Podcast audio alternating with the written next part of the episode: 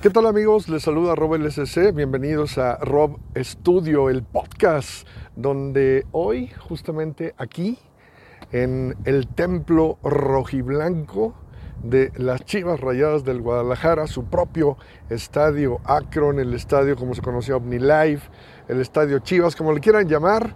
Este será mi estudio en esta ocasión para dicha cápsula. ¿Por qué? Porque vamos a hablar de las Chivas Rayadas de Guadalajara. Hay una gran polémica actualmente en eh, lo que rodea al ambiente de las Chivas Rayadas del Guadalajara. ¿Cuál es esa polémica? Bueno, pues evidentemente la polémica está en que si deben las Chivas contratar a jugadores extranjeros o no ya a partir de la próxima temporada. Es un tema que eh, se empezó a generar a raíz de que eh, vino aquí al América a pegarle a las chivas rayadas del Guadalajara con todo. Ni las manitas metieron las Chivas en este clásico. Y bueno, pues eh, ahí eh, la gente empezó a preguntarse, bueno, ¿quién tenemos de banca? ¿Quién eh, es el jugador que pueda marcar la diferencia contra esta calidad de extranjeros que hay en el fútbol mexicano,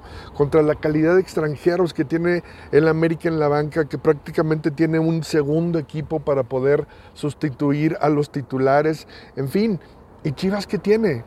Chivas en verdad tiene una banca sólida como para poder competir contra estos grandes equipos que se arman hasta los dientes, como Tigres, como Monterrey, tienen esa capacidad como para poder en una liguilla pelearles palmo a palmo el título del fútbol mexicano cuando en esos momentos de presión de peso que existen en el balompié, en las liguillas, y llega el momento de decidir, estos jugadores de Chivas tienen la capacidad para resolver esos retos, tienen la capacidad para llegar de nuevo a la liguilla siquiera.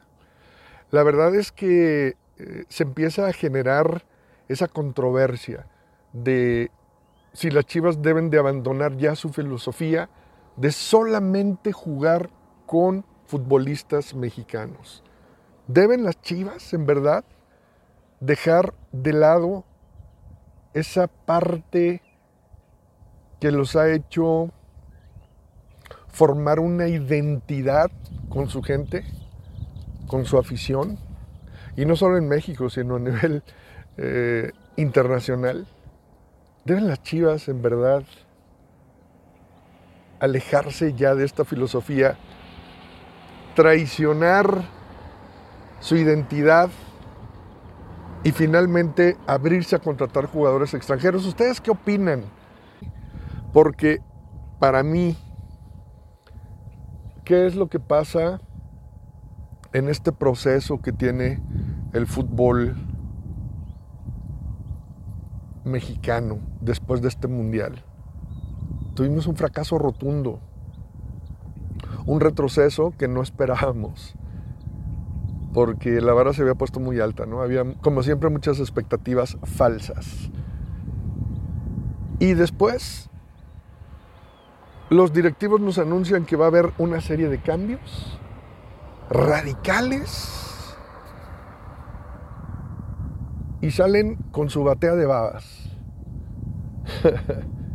Reducción de jugadores extranjeros de 7 a 6. Hazme favor, ¿sí? De 7 a 6, o sea, ¿qué reducción es esa? Se acaba la multipropiedad, ¿cuándo? ¿Quién sabe? Regresa el descenso, ¿cuándo? ¿Quién sabe? es increíble. Y aparte, habían puesto ellos una vara muy alta, así tan alta como ese techo que está allá arriba para ponerle zapatos al entrenador de la selección mexicana de fútbol. ¿Qué tenía que ser experimentado? ¿Qué tenía que tener eh, experiencia eh, extranjero? Que, debería de traer un gran cartel, un gran currículum, pero también que eh, conozca el fútbol mexicano y que le dé oportunidades a los jugadores mexicanos, que conozca la estructura del fútbol mexicano. ¿Sí? y ponen a Diego Coca como entrenador nacional. Diego Coca ni siquiera jugó en la selección argentina, Copa América, Copa Libertadores, Mundiales. Es el entrenador de moda, es el entrenador que puso el directivo de moda, que hoy en día ya tiene un lugar en los altos mandos del fútbol mexicano. Entonces, todo esto obstaculiza el crecimiento del futbolista mexicano. El futbolista mexicano tiene la capacidad para destacar internacionalmente. Pues claro, ahí están muchos ejemplos. ¿sí? Ahí está Raúl Jiménez, lo fue Rafa Márquez, lo fue Cuauhtémoc Blanco, lo fue Luis García. ¿sí? el Chucky Lozano, ¿sí? Todos los jugadores que hoy en día están destacando, ¿sí? ¿Tenemos calidad? Claro que tenemos calidad, ¿sí? Pero ¿por qué no progresamos? ¿Por qué no avanzamos? ¿Por qué Chivas está atorado? Bueno, pues porque hay una infinidad de obstáculos que tiene que superar el futbolista mexicano para poder destacar a nivel internacional. Entonces, está bien que Chivas esté pensando en traer futbolistas extranjeros, para traicionar su identidad. No, claro que no está bien desde mi punto de vista. Usted tiene el suyo, tú tienes el tuyo, manifiéstalo, déjamelo aquí. ¿Sí? Yo creo que no. Pero el problema es que actualmente, como está el fútbol mexicano, ¿sí? Pues Chivas sí necesita extranjeros. ¿sí? ¿Por qué? Porque no tiene un plantel para poder competir. Por eso. Y por eso se está pensando en voltear, en contratar a jugadores extranjeros, pero esa no es la solución.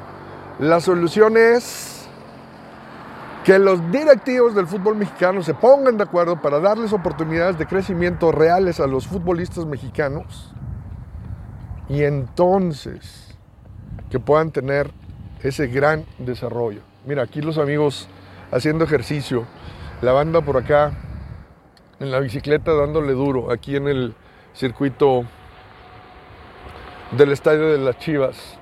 Sí, sí hay calidad en el jugador mexicano, claro que la hay, por Dios. ¿Por qué vamos a traer a jugadores extranjeros a Chivas? No, hombre. Pero lo que necesitamos es una estructura en el fútbol mexicano donde pueda haber ese desarrollo, ¿me entienden? Esa es la parte que hay que pelear. Y no creo que Chivas tenga la necesidad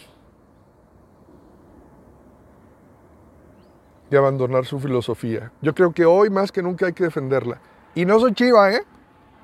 Pero me gusta el fútbol y me gusta que Chivas esté bien porque me gusta que el fútbol mexicano esté bien cuando está bien Chivas, cuando está bien América, cuando está bien Pumas, cuando está bien Tigres, cuando está bien Cruz Azul, porque hay desarrollo, porque hay competencia. Eso es lo que necesitamos. Entonces, pues bueno, ahí está la gran polémica. A lo mejor tú piensas diferente, a lo mejor tú piensas que Chivas sí debe de tener ya extranjeros, que ya no se limite. Bueno, házmelo saber. Para eso está el podcast, para que interactuemos ustedes y nosotros y para que dejemos algo positivo, una opinión para toda esta gente que es la que dirige el balompié mexicano. Para un fundador que hizo lo imposible, Jorge Vergara. Él construyó este estadio. Él se aventó el tiro de agarrar las chivas y hacerlas grandes. Y hoy a Mauri Vergara, mal o bien, tiene esa responsabilidad y la está asumiendo. Pero él solo no puede.